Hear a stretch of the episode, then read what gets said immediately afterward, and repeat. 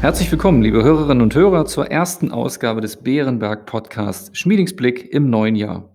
Unser Chefvolkswirt Holger Schmieding und ich möchten Sie wie jede Woche auch in diesem Jahr mit den wichtigsten ökonomischen Auswirkungen rund um die Corona-Krise versorgen. Mein Name ist Klaus Newe und ich leite das Wealth Management von Bärenberg in Deutschland. Zunächst wünsche ich allen Zuhörern ein frohes neues Jahr. Natürlich viel Gesundheit, aber auch mehr Unbeschwertheit und Zuversicht als in Phasen des letzten Jahres. Jetzt aber wie gewohnt mein Gruß ins Homeoffice in Berlin. Hallo, Herr Schmieding. Hallo, Herr Newe. Frohes neues Jahr. Dankeschön. Ihnen auch. Ich hoffe, Sie sind gut reingekommen. Ja, ruhiger als sonst, aber ein bisschen geknallt wurde schon in unserer Nachbarschaft. Gut, steigen wir ein, Herr Schmieding. Das Thema Brexit hat uns oft beschäftigt. In unserem letzten Podcast vor zwei Wochen haben wir betont, dass wir zum letzten Mal über das Vereinigte Königreich als Teil des EU-Binnenmarktes sprechen. Nun sind die Briten auch wirtschaftlich aus der EU ausgetreten. Über den am Heiligabend geschlossenen Deal bleiben Sie aber weiter mit der EU verbunden. Wie bewerten Sie den quasi in letzter Minute geschlossenen Deal? Naja, das war wie beim Brexit üblich mal wieder eine Zitterpartie bis weit in den Heiligen Abend hinein. Dieser zuletzt mit heißer Nadel fertig gestrickte Deal ist besser als kein Deal. Aber das ist auch schon fast das Beste, was man über den Deal sagen kann. Inhaltlich ist er halt nicht sehr weitreichend. Im Handel mit Gütern haben wir jetzt zum Glück weiterhin den freien Handel im Sinne von keine Zölle, keine mengenmäßigen Beschränkungen zwischen der EU und Großbritannien. Aber es gibt doch lästige Formalitäten, Ursprungsregeln. Man muss halt prüfen, ob das Produkt wirklich zu hinreichendem Anteil aus Großbritannien kommt, ob es den EU-Standards genügt. Es gibt also mehr Bürokratie selbst bei Gütern. Bei Dienstleistungen ist fast nichts geregelt. Bei Finanzdienstleistungen gibt es einige zeitlich begrenzte Regeln derzeit, um in besonders sensitiven Bereichen dafür zu sorgen, dass nichts schief geht. Und das scheint ja auch zu klappen nach der Erfahrung der ersten Handelstage. Aber im Wesentlichen wollen die EU und Großbritannien jetzt drei Monate lang verhandeln über Finanzdienstleistungen. Das Thema Brexit wird uns leider also noch ab und zu beschäftigen, allerdings zum Glück weniger regelmäßig als früher. Es sieht bei Dienstleistungen und gerade Finanzdienstleistungen so aus, dass es weitgehend an der EU liegen wird, ob sie den Briten bescheinigt, dass ihre Regulierung und ihre Produkte äquivalent gleichwertig sind zu dem, was wir in der EU haben. Das heißt, im Finanzsektor werden Unsicherheiten bleiben, wie stark der Zugang der City of London zum kontinentaleuropäischen Markt künftig tatsächlich eingeschränkt ist. Die wirtschaftlichen Folgen des Brexits haben wir ja schon mehrfach besprochen. Wir denken, dass das britische Trendwachstum künftig halt bei 1,7 Prozent liegen wird. 2 Prozent war es vor dem Brexit. In den letzten gut vier Jahren seit dem Brexit-Referendum waren die Briten ja ohnehin konjunkturell deutlich schwächer als Deutschland als Folge dieses Austrittsbeschlusses. Und persönlich ist für mich natürlich ein kleiner Wermutstropfen, dass ich, der ich zu Nicht-Lockdown-Zeiten zumindest oft zwischen London und Deutschland pendle, ab 1. Oktober dann den Reisepass brauchen werde, statt mit dem Personalausweis einfach nur durchzukommen. Ich bin sicher, den hatten Sie aber schon, von daher sind die Voraussetzungen Ihnen wahrscheinlich gegeben. Der Perso ist halt einfach kleiner, der passt viel besser in die Brieftasche rein. Das stimmt. Bleiben wir in Großbritannien, denn weit über den Brexit hinaus sorgt eben Großbritannien derzeit ja für ganz andere Schlagzeilen.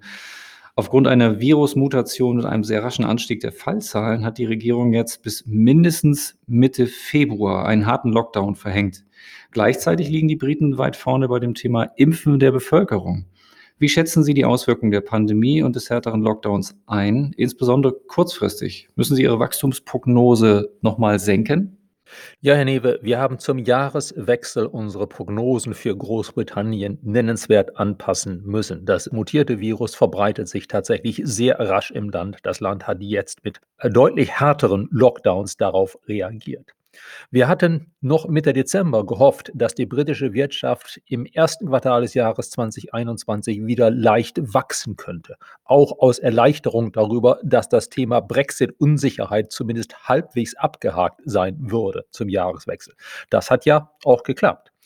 Aber mit dem neuen harten Lockdown erwarten wir jetzt einen Rückgang der britischen Wirtschaftsleistung im ersten Quartal um 2%. Das folgt einem Rückgang im Schlussquartal 2020 um 3,5%. Zusammengenommen ist das für Großbritannien eine erhebliche Zweitrezession nach dem Einbruch, den es ja bereits im Frühjahr 2020 gegeben hat. Eine Zusatzfrage liegt nahe. Wie kann der vergleichsweise rasche Impffortschritt die weiteren Aussichten beeinflussen? Ja, wir sehen, dass in Großbritannien der Impffortschritt relativ rasch ist, auch wenn die Politik da manchmal sehr große Fragen aufwirft. Die Verwaltung, der öffentliche Dienst in Großbritannien funktioniert durchaus. Großbritannien war beim Zulassen und Verabreichen der Impfstoffe von Anfang an schneller dabei. Beim Zulassen kann man sich ja lange darüber unterhalten, ob es nicht besser gewesen wäre, noch mehr Daten abzuwarten und sie gründlicher zu prüfen. Ist eine offene Diskussion. Aber wir sehen eben auch, dass man beim Verteilen der Impfstoffe in Großbritannien weit vorne liegt, vor fast allen anderen Ländern. Das stützt natürlich die Hoffnung, dass es nach dem Winter dann in Großbritannien auch schnell wieder aufwärts gehen kann. Dass man es vielleicht bis Ende Februar geschafft hat, wirklich nahezu alle Bevölkerungsgruppen, die sehr anfällig sind, die sehr gefährdet sind. Und auch das Pflegepersonal, das Personal im medizinischen Sektor zu impfen, sodass dann die Restriktionen auch gründlich im, sagen wir mal, März gelockert werden können. Wir erwarten deshalb für Großbritannien ein recht ausgeprägtes, man kann es nennen, Profil im Ablauf der Wirtschaftstätigkeit. Nach dem bereits geschilderten Einbruch jetzt zum Jahreswechsel und Anfang diesen Jahres denken wir, dass im zweiten Quartal, im Frühlingsquartal, dann die britische Wirtschaft einen Sprung um 9 Prozent nach oben machen kann. Allerdings, sie hat auch sehr viel aufzuholen. Auch mit diesem relativ starken britischen Sprung, den wir fürs zweite Quartal erwarten, dürfte es bei anschließend normalerem Wachstum in Großbritannien bis Ende 2022 dauern, bis das doch Brexit geschädigte Land wieder das Niveau der Wirtschaftstätigkeit von vor der Pandemie, also von Ende 2019 erreicht hat. In Deutschland glauben wir, dass wir bereits Ende 2021, also Ende diesen Jahres, wieder da sein können, wo wir zwei Jahre vorher, Ende 2019, waren. Geben Sie mir schon das Stichwort. Richten wir den Blick kurz auf Deutschland. Auch hier beherrschen die Pandemie und die dazugehörigen Themen wie die Härte und Länge des Lockdowns sowie auch das Impftempo die Schlagzeilen. Was bedeuten die Beschränkungen, die gerade bis mindestens Ende Januar verlängert wurden, für die deutsche Wirtschaft? Natürlich, diese Beschränkungen tun weh, besonders in den direkt betroffenen Sektoren, die weiter geschlossen bleiben. Es ist wirklich zurzeit nicht schön, im stationären Einzelhandel tätig zu sein, in Restaurants oder gerade, sagen wir mal, in Theatern, in den Unterhaltungsbranchen, die wir ja eigentlich so sehr schätzen und gerne wieder nutzen würden.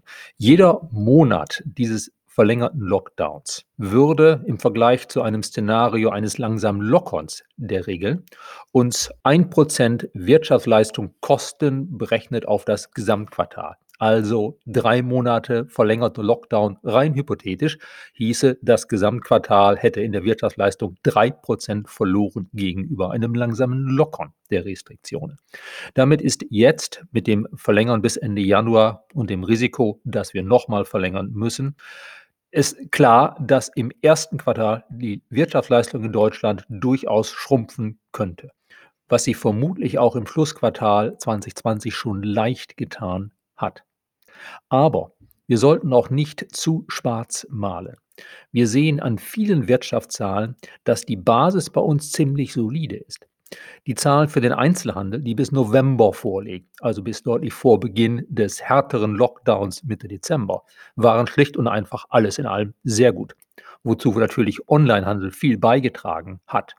Aber auch im Arbeitsmarkt sehen wir, dass die Zahlen für Dezember, die letztlich den Stand Mitte Dezember widerspiegeln, eine anhaltende Stärke zeigen. Saisonbereinigt ist die Arbeitslosigkeit im Dezember um 37.000 zurückgegangen. Das wird sich jetzt im Januar und vielleicht auch im Februar umkehren. Aber wir sehen an diesen Zahlen, wir sehen auch an der starken Ausfuhrnachfrage, dass die Basis für einen Wiederaufschwung bei uns gut ist. Wenn dann die Restriktionen gelockert werden können, kann es auch wieder rasch nach oben gehen. Nicht ganz so rasch, wie wir das für England im zweiten Quartal erwarten, aber doch durchaus mit ansehnlichem Tempo. Ab hoffen wir März, spätestens ab April. Prima, danke. Ich greife wieder zwei Stichwörter auf, die Sie genannt haben. Äh, wir wollen nicht schwarz malen, aber Sie verglichen gerade schon mit Großbritannien. Genau darauf möchte ich jetzt kurz eingehen. Denn im Vergleich zu Großbritannien scheint unsere Geschwindigkeit beim Impfbeginn wesentlich langsamer zu sein. Wie sehen Sie das? Wird dies unsere Konjunktur belasten? Ja, das ist natürlich für unsere Konjunktur auf Dauer relevant. Es kommt letztlich darauf an, ob wir es verhindern können, dass medizinische Systeme überlastet werden. Und je mehr wir die besonders gefährdeten Menschen geimpft haben, je mehr wir das Pflegepersonal, das medizinische Personal geimpft haben, desto leichter wird es dann, Restriktionen zu lockern, ohne dass die Gefahr besteht, dass höhere Fallzahlen anschließend zu deutlich größeren medizinischen Problemen führen. Schauen wir auf den Impffortschritt am 27. Dezember waren in Großbritannien bereits 1,4 Prozent der Bevölkerung geimpft. Am 4. Januar war dieser Stand in Deutschland 0,4 Prozent unserer Bevölkerung. Das liegt nicht nur daran, dass wir in Deutschland später begonnen haben, sondern wir sind derzeit auch offenbar noch weiterhin langsamer dabei. Man muss allerdings auch sagen, dass die Briten auch wirklich Grund haben, sich zu beeilen, noch mehr als wir.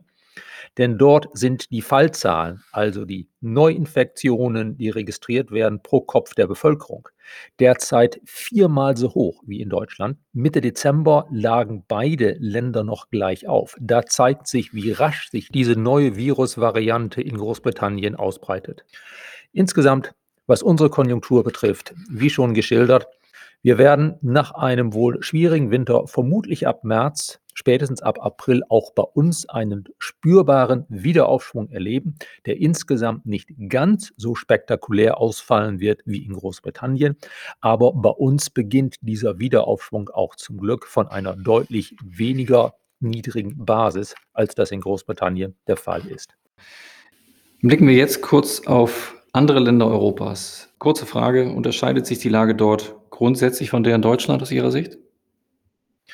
Alles in allem unterscheidet sich die Lage in den meisten anderen Ländern Europas nicht sehr von der in Deutschland. Durch die erste Welle der Pandemie war Deutschland wesentlich besser gekommen, auch in medizinischer Hinsicht. Bei der zweiten Welle sehen wir jetzt aber, dass bei uns die Fallzahlen pro Kopf und auch die Todesfälle pro Kopf der Bevölkerung, Todesfälle, die in Zusammenhang mit Covid-19 stehen, etwa dem europäischen Durchschnitt entsprechen. Also medizinisch gesehen sind wir europäischer Durchschnitt. Wirtschaftlich gesehen dürften wir aber auch diesmal besser durchkommen, aus zwei Gründen. Zum einen ist in Deutschland ja der Anteil des verarbeitenden Gewerbes, der Güterproduktion, höher an der Gesamtwirtschaft als in fast allen anderen Ländern Europas. Und da es im Bereich der Güterproduktion praktisch keine Einschränkungen gibt und da die Nachfrage aus China, auch aus den USA und teilweise auch aus dem Inland nach Gütern recht hoch ist, oftmals online bestellte Güter, hilft uns das, dass bei uns dieses verarbeitende Gewerbe eine größere Rolle spielt. Dazu kommt, dass bei uns der Staatshaushalt deutlich mehr aus dem Vollen schöpfen kann als in anderen Ländern und wir deshalb insgesamt uns einen größeren Fiskalstimulus leisten. Also wirtschaftlich kommen wir wahrscheinlich auch durch die zweite Welle der Pandemie etwas besser als viele unserer Nachbarn. Prima. Zum Ende springen wir nochmal über den großen Teich und dort speziell nach Georgia. In zwei Stichwahlen für den Senat ging es in dem Bundesstaat Dienstag darum, ob Joe Biden doch noch eine Mehrheit im Senat und somit in beiden Kammern des Kongresses erreichen kann. Blue Wave war einmal das Stichwort für einen solchen Durchmarsch der Demokraten. Erklären Sie uns bitte kurz die Bedeutung der Wahl. Was heißt das Ergebnis für Wirtschaft und Politik in den USA? Nee, wir müssen das Endergebnis abwarten. Nicht zum ersten Mal in den USA in diesem Jahr, aber es sieht derzeit so aus, als würden die Demokraten diese beiden Nachwahlen für Senatssitze in Georgia gewonnen haben. Wenn das so wäre, hätten sie einen Gleichstand der Sitze im Senat, da dann die Vizepräsidentin künftig den Ausschlag geben wird, die demokratische Vizepräsidentin Kamala Harris, hätten damit die Demokraten in beiden Häusern des Parlaments in den USA eine knappe Mehrheit. Das wird es Joe Biden als neuem Präsidenten ab 20. Januar erleichtern, seine Politik zu betreiben.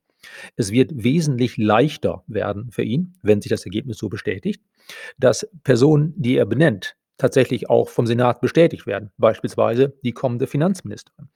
Es wird leichter für ihn, ein weiteres Konjunkturprogramm durch den US-Senat und dann durch das gesamte US-Parlament zu bekommen.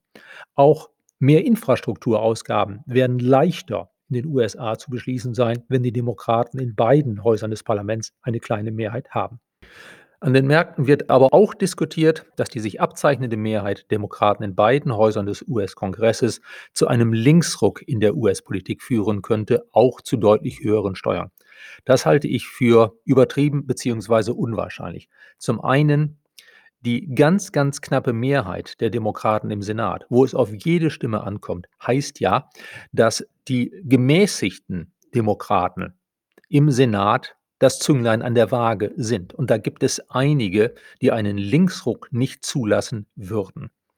Zudem, was höhere Steuern betrifft, die vorgesehene Finanzministerin Janet Yellen, frühere Zentralbankpräsidentin, versteht sehr viel von Wirtschaft. Sie versteht viel von Arbeitsmarkt. Sie weiß, dass höhere Steuern derzeit konjunkturell Gift wären. Sie dürfte es verhindern, dass es in den USA zu Steuererhöhungen kommt in einer Umfang und einer Art, die die Konjunktur tatsächlich beeinträchtigen könnten. Dass auf Dauer das US-Steuersystem vielleicht einen gewissen Drall bekommt hin zu mehr Umverteilung, ist allerdings denkbar und das würde man aus europäischer Sicht ja wahrscheinlich auch gar nicht bedauern. Der wichtigste Punkt bei der US-Politik aus europäischer Sicht ist ja letztlich unabhängig vom Ausgang der Nachwahlen in Georgia. Mit Joe Biden kommt am 20. Januar ein US-Präsident ins Weiße Haus, der eine ruhige Handels- und Außenpolitik verfolgen wird. Biden wird sich da sehr absetzen von seinem erratischen Vorgänger. Und eine ruhige Außen- und Handelspolitik ist etwas, was Sicherheit in der Welt schafft in einem gewissen Umfang. Statt eines Handelskrieges USA-EU werden wir wohl Zusammenarbeit haben. Und das ist gut für den Welthandel, gut für die Weltwirtschaft und damit auch insbesondere gut für die Wirtschaften Europas, die ja sehr stark auf den Welthandel ausgerichtet sind. Lieber Herr Schmieding, wir sind am Ende unserer heutigen Zeit. Ich danke Ihnen wieder sehr für Ihre heutige Einschätzung. Gerne, Herr Newe. Liebe Hörerinnen und Hörer, vielen Dank auch für Ihr Interesse. Wir hoffen, es hat Ihnen auch im neuen Jahr wieder gefallen. Falls ja, dann empfehlen Sie uns gerne weiter. Kommende Woche, sei schon angekündigt, folgt erneut ein Anlegerspezial, in dem wir Professor Dr. Bernd Meyer begrüßen, der als Chefanlagestratege die Vermögensverwaltungsmandate in unserem Hause verantwortet. Wenn Sie Fragen oder Anregungen zu diesem Anlegerspezial oder generell haben, schreiben Sie uns gerne eine E-Mail an schmiedingsblick.bernberg.de. Bleiben Sie gesund und bis kommende Woche.